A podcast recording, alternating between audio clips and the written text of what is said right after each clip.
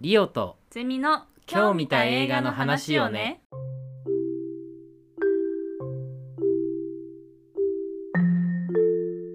どうも皆さんご機嫌いかがですか？リオですゼミです。はいでは今回もうん映画の話をしていきますけど、おー今回の映画はうん。スパイダーマンアクロス・ザ・スパイダーバースシュシュシュシュ。お糸を出しています今はい。スパイスパイダーウーマンなりたいですか？なりたい。なりたい？いい。なりたい？なりたい。どうして？なんかワングワンってやりたい。なんかこう糸ピューってビルに引っ掛けてさ、うんなんかあーあこう繰り返したいです。ターザン？はい。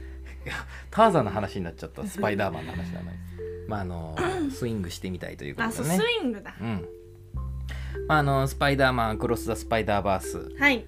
これね、えースパイダーマンイントゥ・ザ・スパイダーバース、まあ、日本語タイトルだとスパイダーマンスパイダーバースだけど2018年に公開されたアニメーション映画はい。の続編うん。ということで今回ね5年ぶりの新作ということで出たんだけどあもう五年も経つのか。うんじゃあまずこのスパイダーマンイントゥ・ザ・スパイダーバース1個前のね、はい。1本目についてちょっと聞いてみようかなあ、いいですね。どう思いますか？最高。最高あらめちゃくちゃ面白かっめちゃくちゃ面白かったうんた。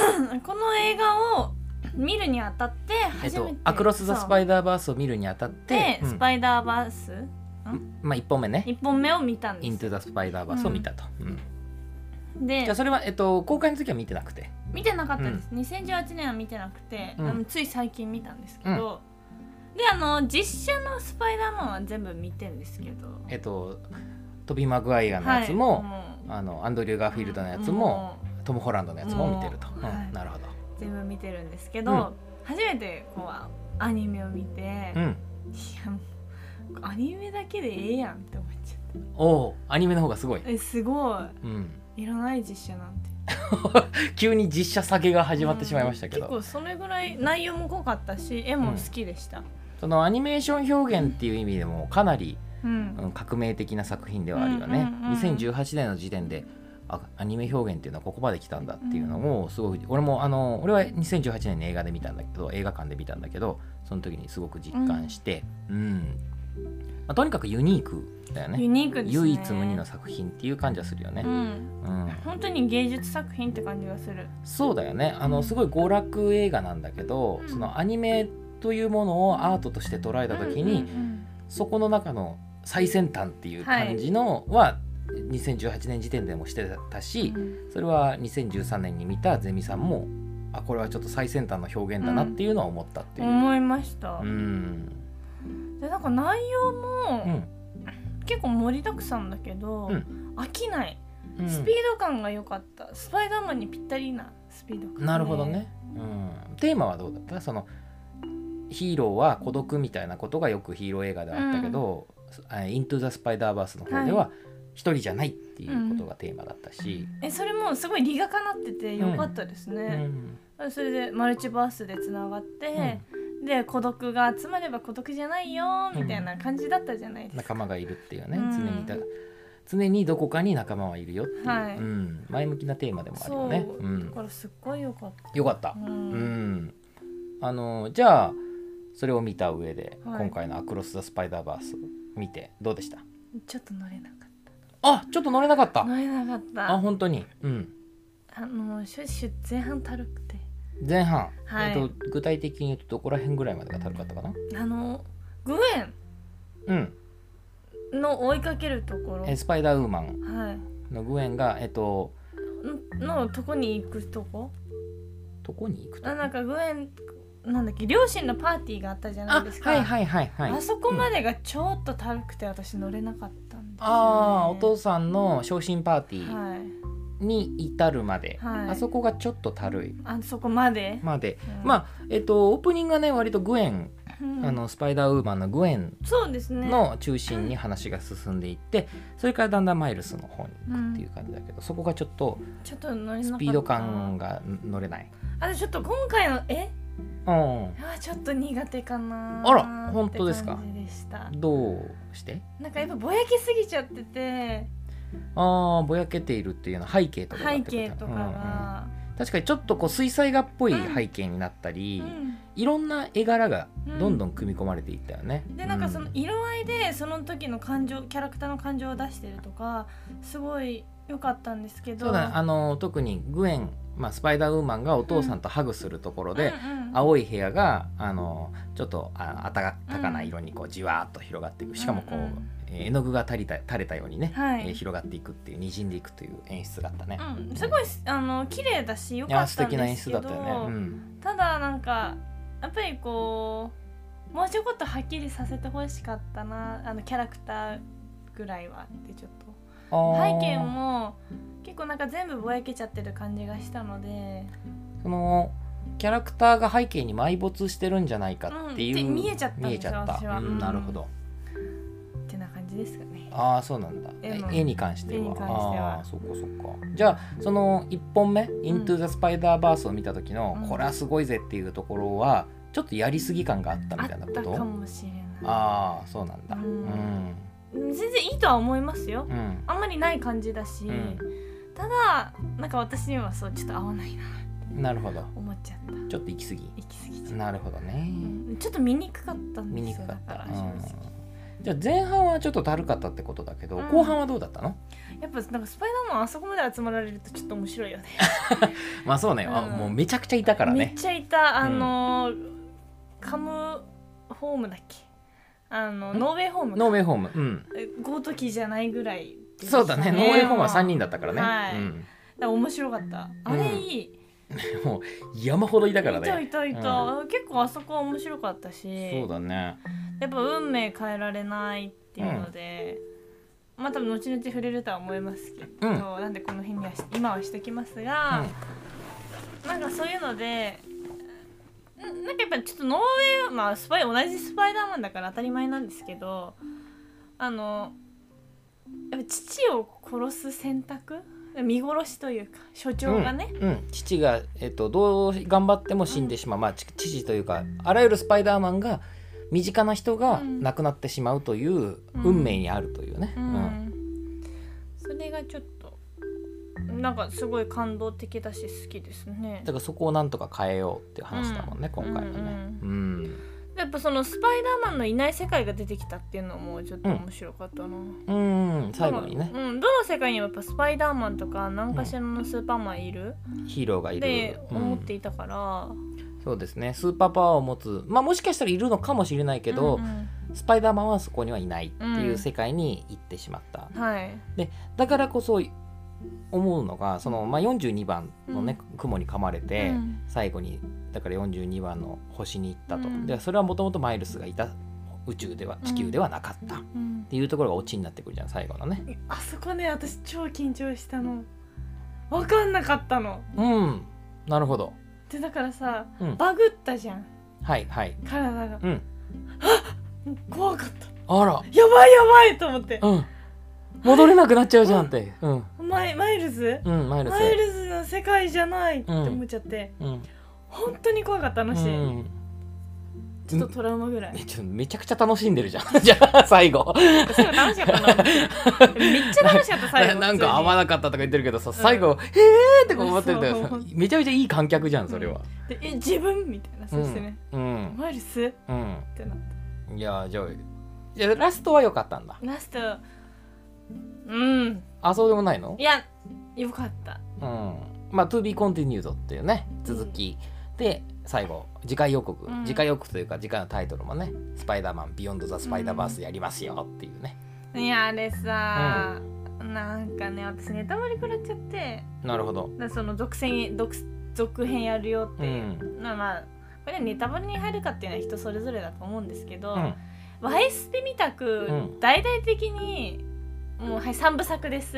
うん。っていうのは全然いいんですけど、パート1ですよっていうのを言ってるんじゃなくてね。見る10分前ぐらいに見ちゃったの、うん。やばみたいな、うん、次あんの？うちょっとそれでテンション下がったけど。ん、そっかそっか。全然ぶち上がりました。なんかあれだね。あのーちょっと話は違うけど、うん。バック・トゥ・ザ・フューチャーと同じ方式だよね。そのバック・トゥ・ザ・フューチャーってうん。1、 One, Two, Three あって、はい。1が終わるときに To be continued って出るけど、うん実はね2の予定はなくてその時点で。そうなんだ。そうそう。まあなんつうのおまけみたいな感じで、はいはいはい。一種の冗談でつけてたらヒットしたからじゃあ続き作りましょうって言ってで2作った時にうん。その2が終わった時にもう3の予告編流しちゃうっていう方式だったからなんか「うん。バック・トゥ・ザ・フューチャー」と同じやり方だよなと思ったけどね。まあ、うん、そうね。まあでもそれってそ実はそこまでのサプライズでもないという感じはあるけど、うんただまあ1個あるとしたらあの俺も実は知っててあの続編がある。だからこれがパート1だということは知ってて見たんだけども、うん。その時にじゃあいつ終わんのかなとは思ってしまったな。うん。うん。だからなるべくねあのまあいいんだけどだって続きでしょ？続きってことは別にいつ終わってもいいわけじゃん、うん。うん。話的に、うん。うん、だからどこで着地するのかなと思って、うん。いらんところに気を使ってしまったっていうのはちょっとあるかもしれないね。うん。デューンとかもそうだったんですよ。あーデューンね。もうたるかあーデューンはつまんないもん。つまんなかった。うん。え序章の序章みたいそうそうそうそう。ああのまあ今回のいアクロス・ザ・スパイダーバースは、うん。デューンよりは話ははるかに全然進進んでるけど。んでるしうん面白いんだけど。ちゃんと2時間半分進んでるからね。ううんん、あの YSP もそうなんですよ。うん。最終回のなんか最終章ってうん。今始まったじゃないですか、うん。あれもたるいよ。だるいんだ。やっぱ。中途半端って切り方が下うん。手今まで YSP も3部作とかやってこなかったじゃうないですか、ん。1もう1個で完結、うん。慣れてない。うん。えここで終わりみたいうな、ん。だからでも今回じゃあ終わり方は良かったね。終わり方よかった。すごいスーってしかも一番こうえーどうなっちゃうの？のところで終わるからね、はい、でもこれを5年待てと言われたらちょっと無理。あ確かにね。5年待つのはなかなか大変かもしれないね。うん。じゃあそんな感じですかね。はい。うん。えどうでしたか？面白かった。おうん。よかった。いよかった。でゼミさんはちょっとハマんなかったかもしれないけど、うん。アニメ表現も俺はすごく良かったと思ああいいですね。う、うん、ただただねあのとにかく画面の情報量が多いのであ多い頭痛くなっちゃって。いやただすごいことをやってるっていうのは分かる、うん。あの背景もそうだしキャラクターもそうだけど、うん。なんかねあの高畑勲イズムみたいなところもちょっとある。え。あのほら「方法結局隣の山田君」とかはいはいはい。かぐや姫の物語」ではい背景とキャラクターが同一化して描かれるっていうところもそうだけどっていうところもあればもうやっぱりアニメでしかできないことをとことん突き詰めてるなっていう感じがして実写を目指してない。あ目指してなところがすごくいいうんなと思っててうん。だからその実写的リアリズムみたいなところを一切排してアニメ的快感とアニメ表現というとは何ぞやというところをちゃんと突き詰めているというところがもう本当にさっきも言ったけどアート。アニメをアートとして捉えてアート的表現として見た時にやっぱりあこれはちょっとここまでの娯楽作でね、うん。やってるのはすごいなっていう。まあもちろんあのインディーのね、はい。あのアニメーション作家の人とかですごく先進的なことをやってる人はいるだろうけど、うん。ここまでの規模感のものでうん。こういうものをぶつけてこられるのはなかなかすごいなっていう、うんうん本当に素直にあの敬服、確かに。うん、あ本当にアニメ表現面白かっただしあと俺はあの話もたるいっていうのもあったけど別に俺はねそこまでたるいとは思わなくて、うんうんあのどっちかっていうと実は後半の方がちょっとあの推進力が落ちてるんじゃないかなと思ったところはあってそう。そうそうでもねそこまで気にななるほどでもなくて、ううん。ん。だからこれ本当人の感性によるんだろうなと思ったから、うんなんか俺はあのグエンのうん。最初のパートも結構面白く見れたし、うん。あの全体的通してスピード感っていうものはある程度こう失われ損なわれずにいったのかなってういうん。気はしててすごく良かった。おお大絶賛。まあまあ大というほどではないけどいやいやいや面白かったよ、うん。お前本当に面白かった。あのーただやっぱり、うん、もったいないというかしょうがないんだけど、うん。一本目の「イントゥ・ザ・スパイダーバース」があまりにすごかったからやっぱりそれの延長であるからどこまでこれの路線でいけるかっていうところを突き詰めた結果のとしては、うん。俺100点だとうん思うけどうん。やっぱりその驚きという面ではうん。やっぱそれには勝てないっていうのはもうこれはしょうがないことなんだけど、うん、だけど全然俺は本当に素晴らしかったと思います。でちょっとここからあの聞いてくださってる方にご注意なんですけど、はい。あのこの「アクロス・ザ・スパイダーバース」が公開された日に、うんフラッシュうん。が公開されてもうねね。フラッシュのエピソードは配信されてるけど、はい。ちょっとねフラッシュと照らし合わせながら今から喋ろうと思うので、うん。フラッシュのネタバレもしますので、はいピピー、はい。切るなら今です。切るなら今です。あのフラッシュを見てから聞いた方がいいかもしれないですここから、はい。でもそれなんでかっていうと実はフラッシュとスパイダーバースが全く同じ話だったっていう。え そう会社も違うし、うん。キャラクターも違うのに本当に同じ話してたから、ーうん。これはちょっとびっくりしてでも、あの喋りるにはやっぱこの2作は照らし合わせないとなと思ったので、だからこのエピソードこのスパイダーマンアクロス・ザ・スパイダーバースの回は、フラッシュと合わせ技みたいなところがありますので、そこはご了承ください。ご注意を。そうね。あの前回フラッシュだけで喋ろうと思って30分な頑張って喋ったけど意外と喋れなくて喋れなかった。どうしてもやっぱスパイダーバースと一緒にうん。喋りたいなっていうのもあってね。ううんなんで今から喋りますけどはい。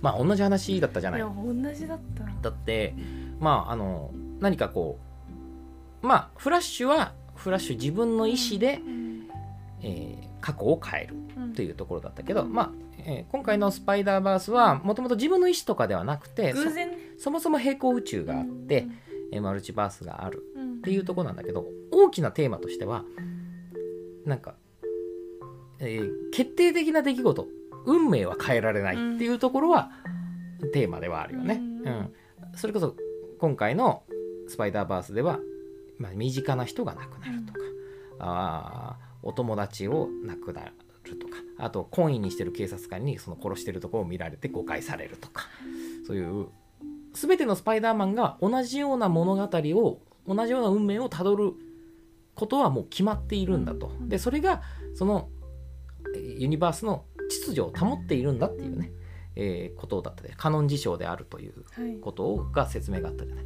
でフラッシュもどう頑張ってもお母さんは死ぬしどう頑張ってもスパ、えースーパーガールとバットマンは死ぬんだ。うん。でそこをどう受け入れていくかっていうことだったよね。うん。なんかそこが面白かったね。なんかうん。あれ？だから同じ日に見ちゃったからもうごっちゃになりそうで、んうんうんそうそう。だからあのでもこの2作をうん。比べてみると結構面白いことが見えるなってん確かに。うん、だって俺思うのはスパイダーバースの方がきっちりしてるじゃん。うんしてる。でフラッシュはある程度まあまあいいじゃねえかで済ませてる感じがする。確かに。そう。で俺はスパイダーバースの方が好きだけど、はい。フラッシュもすごく面白かった。はいはいはい。ねフラッシュのそのまあまあいいじゃねえかっていうところは、そのえーまあスパイダーバースの話をするとスパイダーバースは多分そのきっちり設定ときっちりお話とあとアニメ表現としてここまで突き抜けるぞっていう明確な意思みたいなのがすごくあってなんかリズメで作ってる感じがすごいする。なるほうん、でリズメで作った土台にそのあの芸術的なアニメ的表現の芸術的要素っていうものを、その感情の部分をこどう散りばめていって、うん。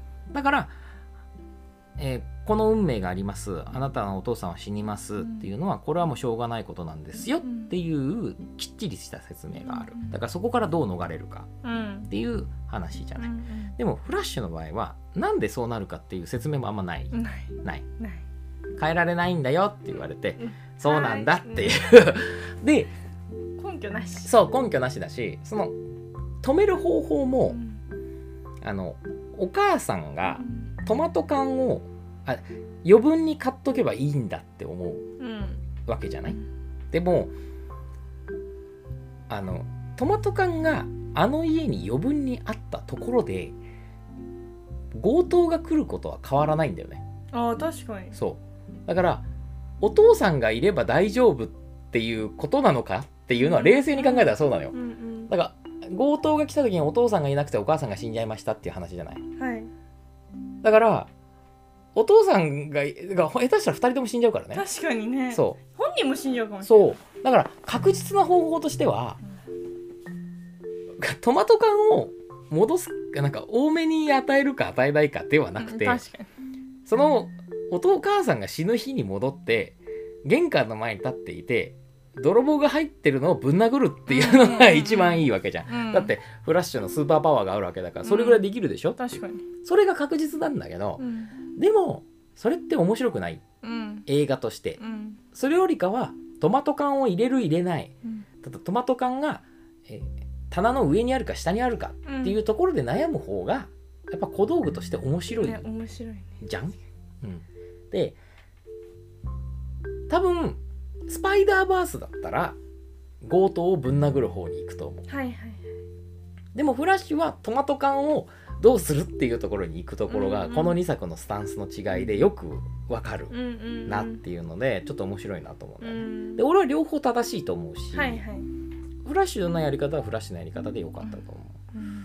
うでだからこそフラッシュはなんていうかなあのまあ細けいこといいじゃねえかっていうところもあったし、えーまあ、ギャグも聞いてたうし、ん。バカバカしさもあったじゃん？アキラ100%とか、はいうん、なんかねとっても楽しいヒーロー映画になってたと思う、うんで今回の「スパイダーバース」はうん。ものすごく頭のいい映画だなとうん思って、うん本当によあの頭のいい人たちが一生懸命作ったまあフラッシュも一生懸命作ってるんだけどうん。うん。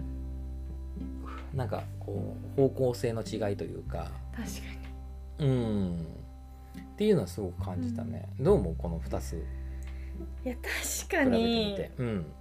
フラッシュの方もふざけてる。うん。感じはすごいあって。う、ん。で見てて楽しいのもフラッシュ。うん。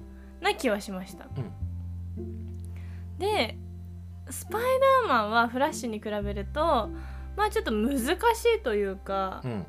大人向けうん。な内容なのかなって思いつつも。で私、まあ、2つ比べるとまあやっぱスパイダーマンの方が好きになっちゃうんですよ。ねあそうなんだ。正直。でもあれだよね。だからそのスパイダーマンのうん。難しさうん。って、多分フラッシュがうん。あえて捨ててきた部分だよね、だと思う。そのここをやっちゃうと難しくなっちゃうから、うん。それよりかはなんか目先の面白重視でいいじゃんっていうのが多分フラッシュだよね、うん、えフラッシュって内容スカスカじゃないですか？正直内容だけ見たらね。ああなるほど。うん。脚本だけ読んでも絶対面白くないあ そうだそうかあなのえ俺あのそれはないわ。あそう俺面白かったよ。あの赤ちゃんが落ちてくるところとからさいや今自分に言ったそれはないわ。ああそうなんだ。そうそうそうすぐ全言撤回したわけね。うん全言撤回した、うん。あのちょっと今スパイダーマンに頭シフトされすぎちゃってなるほどね。すごい比べすぎちゃってました。あちょっとフラッシュ下げをちょっとやりすぎたかもしれない、うんやりすぎたやりすぎた。全然嘘だ申し訳ございません。全然面白いし。ただなんかフラッシュは騒いで楽しみたい、うん。みんなでうん。なんかピザとか頼みながうら、ん。応援しながら見たいうん。映画だなって、それこそその赤ちゃんのシーンとかも、うん、みんなで笑いながらね。一緒にぬいぐるみ投げたりしてさ「そうだねおいつかめつかめ」とかやって。みんなであのなんかチョコバーとか食べたりしてあれもバカバカしくていいよね。ご飯ね食べるともっと早くなるっていうね、うん。うん。面白い。アンパンマンみたいなシステム、確かに。うん、だからなんかそういう感じで楽しめるしやっぱスパイダーマンはそんな感じで楽しめない、がバカバカしさっていうのは全然ないもん全然ない。うん。だってしこれあの脚本にフィル・ローダークリス・ミラーってね、うん。あの2人が入ってて、うん。この2人はそれこそレゴムービーとか、うん。曇り時々ミートボールとか、うん。あのすごい楽しくて、うん。まあ、バカバカしい、あの映画も作ってるアニメーションのね、うん。作ってるあの本当天才2人でうん。が入ってるんだけどやっぱりその2人が極力そのバカバカしさみたいなところを排除して、うんまあ彼らがもともと持ってるリズムできっちり物語を構成するっていうところに全シフトしてるところがやっぱあるよね。ううん。なるほど。うん。なんかスパイダーマン。でもやっぱ一作目よかった絵絵的にはね。イントゥ・ザ・スパイダーバースの方が良かった。でも内容は結構2の方が好きかも。ああそうなんだ。えスポットがでもちょっと怖かった。ああ穴ぼこ気人間ね。持ち悪いあれ、うん。したいの無理。なるほどね。ああでもスポットさ最初雑魚キャラっぽいけど、うん。どんどんどんどん、ねえー存在感を増していってしっかり強い、そうしかもそのスポットの作画もうん。なんか鉛筆でぐちゃぐちゃって描いたみたいになっていくんだよね、うんうんうん荒れてくるんだよね、線がはい。はいそこもちょっと怖くて不気味でいいんだよね。うん。うん。やっぱあれはすごい絵の表現として面白いよね、うん、あそこすごかった。なんか AC のなんかいじめの広告みたいな感じが出てくるやつなんかで私あれ思い鏡の古城のさはいはいはい何性虐待しそうなおじさんがめち怖っあの怖いシーンね。そう、ん。あれにちょっと性的虐待のおじさんね。ううん。んあ確かにああいう不気味さはちょっとあったかもね。で結構黒いじゃないですかその穴の部分が、うん。あそこ本当に吸い込まれそううで、ん。その周りがはっきりしてなくてぼやぼやしているからなお、その白と黒が映えるよね。生えてすごい怖かった。ああじゃあそこはやっぱ制作の意図にまんまと乗かっちゃってるよ。うん乗っかっちゃった もうハマっちゃってんじゃん。ハマってた。じゃあそあのあのスポットがやっぱ怖かったっていうところは、まさにもう楽しんでるね、楽しみましうん、なんかあれだね。あの絵が気に入らんとか言ってる割にはた えらい楽しそうですけどあね。れうん。なんかあれホラー映画見て怖かったんですけどって怒ってる人みたいな感じ。いやあなたが一番楽しんでますけどねっていう感じがするね。えでも本当スパイダーマン良かったんだよな。うんよかったよ。う、ん。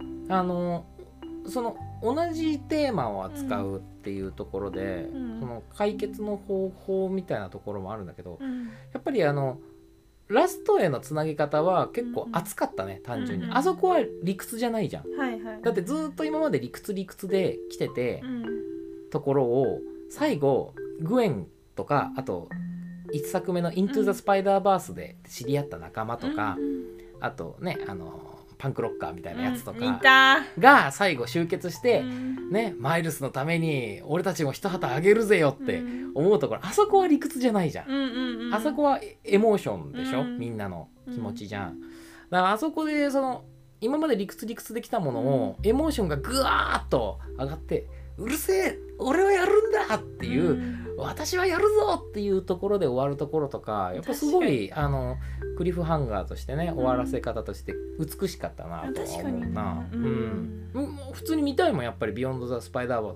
バース」も楽しみだし、うん楽しみ。うん、見たい見たい。だって思いつかないじゃん。うん。そのだってスパイダーマンがいない世界にうん。どうやってアクセスするんだと、確かうん、しかもあのーなんかスパイダー連盟があったじゃん。ちょっと名前忘れちゃったけど、うんそのスパイダー連盟から多分みんな脱退したわけでしょ、うんうん。で脱退したということはそのスパイダーあのマルチバースに行く機会もあのね海賊版のバッタマンしかないわけじゃない、うんそれでどうやって探すんだっていうあの膨大な宇宙をあんなに山ほどいるのにっていう、ねだからそこでどうしていくんだっていうところは普通にえ謎だよねなんか大体さこういう続くとかなってもさいやこうすればいいじゃんとか思っちゃうとそれだけでだいぶ興味失っちゃうけど、うん。今回はそのこれは本当に大丈夫かっていうめちゃくちゃ大きな試練うん。が待ってるし、ね。であのここも最後も、うん。あのフラッシュと同じでびっくりしちゃったのが、うん。あの敵役が自分っていうのがねね ここまで一緒かよっていうのはねえびっくり。うん。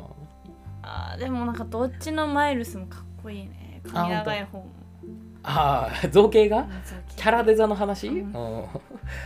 ちょっとよかった。かっこよかったね、うんだからまあ、マイルスいいよねうん。キャラクターデザインね、つかみんないいよ。たいい。うん。あのピーターパあのヨレヨレ主婦のピーター・パーカーも、はいはいあはい、はい、の素敵だしグエンもかっこいいし、うん。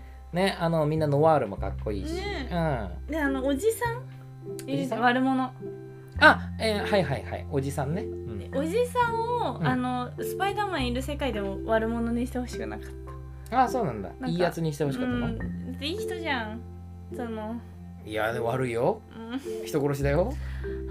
はあ。じゃないよ。う んだからちょっとそこはショックだった。だからなんでそこのあ俺はだからちょっと思うのが悪役はなぜ悪役になるのかっていうところをうん踏み込む身がいるんではないかなと思うのよ。んなるほど、そう。あのヴィランはなぜヴィランになったかは絶対言って、うん、そのあなるほどね。その映画の中で。そうそうそう、ヒーローはなぜヒーローになるかっていうことはよく描かれるじゃん。描。かれるわ。うんまあ、スパイダーマンなんてもろそうだし、うん。大いなる責あの力には大いなる責任が伴うっていうところがまさにヒーロー論の一つだけど、そのヴィラン悪役はなぜ悪くなるのかっていうところは絶対描いてほしいなとちょっと最近思ってて。うんそれこそ、まあ、バットマンとかだと結構描かれてたりはするけど、あ特に、まあ、バットマンリターンズとかね昔の映画だけどあの、はい。ティム・バートンのやつだとペンギンがなぜペンギンになっていったかっていうところが描かれてて、うん。俺はそれだからすごく好きなんだけど結局どのユニバースでもおじさんが悪役になってしまうということは、うん実はそこに何かこう構造的な問題があるんじゃないかっていう社会とか、そのもしかしたら本人の心の中にうん。何か歪みがあってそれを解き明かさないと永遠におじさんとの関係っていうのは修復できないというか、うん。あのす解決しない問題だと思うからね。せっかく復活させたんだったら、復活させたのだったうら、ん。うん、そこはしっかりう描んいてもいいのかなっていうのは次回作品の期待の一つではあるかな。確かにそのヴィランがなぜヴィランになったかとかって、うん。あの吉田圭佑監督のうん。うん「ヒメアノール。はいはい。」でもあの森田剛君が殺人鬼役なんですけど、うん。やっぱ描かれるんですよね、うん。なんで殺人鬼になっちゃったうん。それでめっちゃ感動したもん。うん。例えば感動すんだね。ヴィランの成り立ち、そうだね、うん。だからいいんだよ別に。もともとこういう人です。うん。でもいい、それこそジョーカーみたいな、はいはいはいはいはい、でジョーカーもいろんなジョーカーがいるじゃん、ねそうあの、まあ、ホアキン・フェニックスのジョーカーは、うん。本当になぜあジョーカーになったのかっていうところが、まあ、虚実入り混じりながら描かれているっていう作品で、であのうーんそうだな。ダークナイトのジョーカーはなぜあ本当にんなぜそこにいるのかもよくわからないっていう不気味さがある、うん。まあ、あれは描かれない描かバックボーンを描かないことによる不気味さがあったと思うし。でティンバートンの方のジョーカーはうん。やっぱり、まあ、ギャングだったっていうはい。もともとヤクザモンだったっていうところもあったけど、うん。でもなぜそのジョーカーまで至るまでっていうのはまあ一応あったけどね、でもまあその1ですし、えースパイダーバースの問題をあえてあげるとすれば、うん。この1と2合わせて。悪役がねあんまり魅力的じゃない、なるほど。うん。あのーマイルスとマイルス周りのお話はもう本当に素晴らしいと思うし、ん素晴らしい。アニメ表現としても最高だと思うけど、うん。だからそこを突き詰めてるからいいと思ってるからね、あえてのイチャモン。うん。あえてのイチャモンでうん。だけどその悪役への掘り下げとか悪役の魅力っていうところをビシビシ感じているわけではないから。だってさみんなが大好きな「スパイダーマン2」うん。あのトビー・マグワイアの、うんうん。結局スパイダーマンよりもドッグオークの方が好きじゃん。うん。ね。うん。ドッグオークの魅力にみんなやられちゃって2好きなわけじゃん。なるほど。そう。俺もあのバットマン・リターンズ好きなのはやっぱペンギンが好きだからわだしそう。でダークナイト好きなのもジョーカーが好きだからでしょみんな。なるほどね。そうだからその悪役の面白さっていうところを描く。まあだから今回そのスパイダーマン同士での内部構想みたいな話に多分なっていくんだろうけどだからもしかしたら悪役というのを魅力的に描くというのはもちろん大変かもしれないんだけど、うんうん。まあもしかしたらそこに踏み込んでもいいのかなっていうところはちょっとあるかもですね。確かにな。悪役の魅力とかもう思ったことないけど。うん、だって1だって、うん。まあ言うたら普通の悪役じゃうん。んいわゆる体がでっかくて。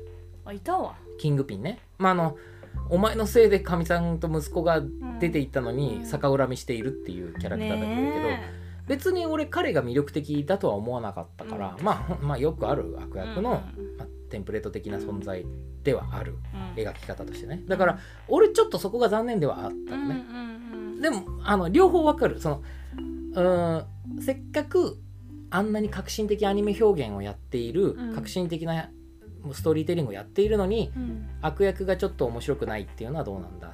うん。っていうところとでもそこまで悪あの作品で悪役を描くとそれこそうるさい。あ確かに。そう。長くなりそうそうそう。もっていう問題がもう事実あの現実問題起こりそうだかはいはいら致しかゆしなんだよね。確かに。まああの「イントゥ・ザ・スパイダーバース」1本目はあのドッグオック面白かったからよかったかなっていう、うんあのおばちゃんのねうん。があのドクターオクタビアスだったあれ面白かったからまあいいかな。あの変ちょっとちょっとポップだしね、うんうんうん。っていうのでいいかなとも思ったりするんだけど、っうん。ていう感じですかね、うんうん。うん。どうですか？中田何かありますか？いやなんだろう。うん。いやでもなんかスパイダーマンうん。実写見たことある人でこれ見てない人はマジで絶対これを見た方がいいし。そうですね。まあ見た人じゃないと聞いてないから。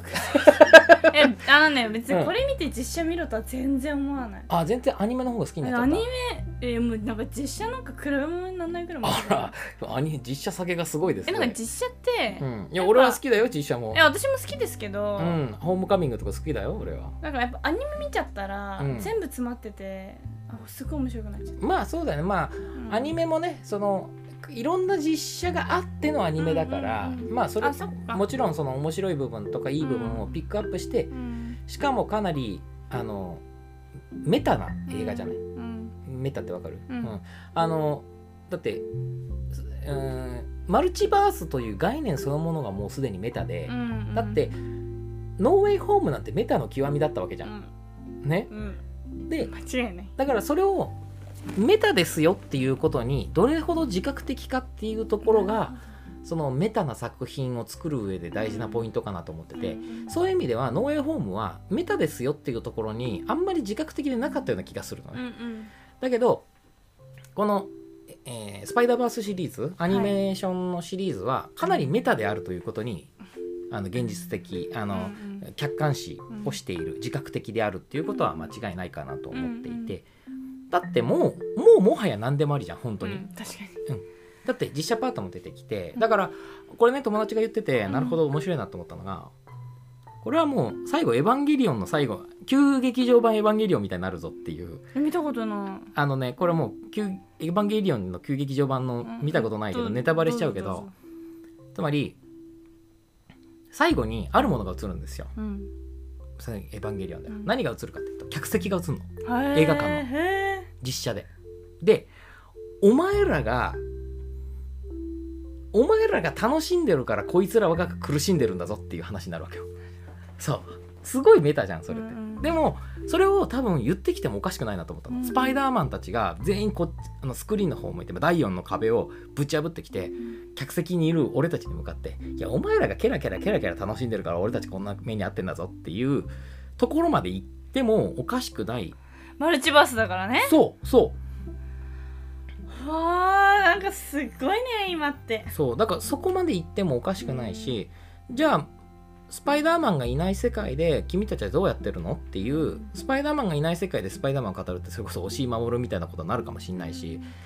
だからものすごい芸術映画っぽいまああのゴダールとかうん。あのみたいなあのほらバンドアパート見たでしょ、うんうんあの離れ離れに、はいあれもみ、はいはいちょっと静かにしようかって言ったらさうんあの映画の音が全部消えるっていううんさ、ああれだってメタじゃん。うん。うん、あのあんなそういう実験映画的表現をガンガンできるししかもガンガンやっても違和感が一切ないっていうところまで持ってってるから、うん。あこれは本当なんか実験映画アート映画うん。と娯楽映画のなんか本当すをかなり高い水準で持ってるんだろうなっていう。しかもまあ言うたらダイヤの壁ぶち破ってくるみたいな、うんその手垢のついた表現をやったとしても、うん。逆にそれが、うん、メタ批評的であるっていうことも言えるかもしれないしね、うん。だから俺はもうここまで来ちゃえば勝ちだと思う。何をやってもいいの。だって例えばさスパイダーマンがなんかわーって逃げてると、うん。でそしたら線がガガガガガって綺麗になっちゃったら、急にスタジオが映ってそのアニメーターたちがパソコンとかタブレットに向かってはーって CG で絵描いてる様子があって、いやー大変なんすよっていうのが入った入っても別になんか OK じゃん、オッケー。この映画だと、うん。普通の映画でそれやられたらえって思うけど、あまあ確かに。だって思うでしょ、思う。そそれこそなんだろうな。スタジオジブリのさね千と千尋の神隠し見ててさクライマックスのところでさジブリの職員が「いやマジ大変なんすよ」とか映画が入ってた。映像が入ったらさ元内でしょ。うん。はあ？でもこれうん。これだとあ全全然あり。然あ面白いっていう。だからそれはすごくメタであるということうの、ん。うん自覚的だしそれを前面に出してるなっていうところから、もう何をやっても OK だな。確かに。ここまで来ちゃ勝ちだなとは思いますね、うん。楽しみだな。そうだね、うん。まあなんで、えー次回作がね、はい。まあ、いつになることやら早く見たいね。マジで。うん。もう来年でもいい。でも監督3人いるじゃんこの映画。ね、うん。それはさなんで3人かっていうとあ大変なんだ。のそう1人じゃもう無理なんだって。だって何百人とアニメーターがいてあんだけ絵柄が違うものを同時に動かすわけだから1人で全部を見るのは無理で確かに。3人でそれぞれ分けて作るっていう、まあ、そうしないと無理っていうぐらいの大プロジェクトになってるから頑張ってくださいまあ、また5年ぐらいかかるのかな。応援してますはい、ということでこんなところでいいですかね。はいはい、では今回はスパイダーマンアクロス・ザ・スパイダーバースについてお話ししました。それでは皆さんまた来週。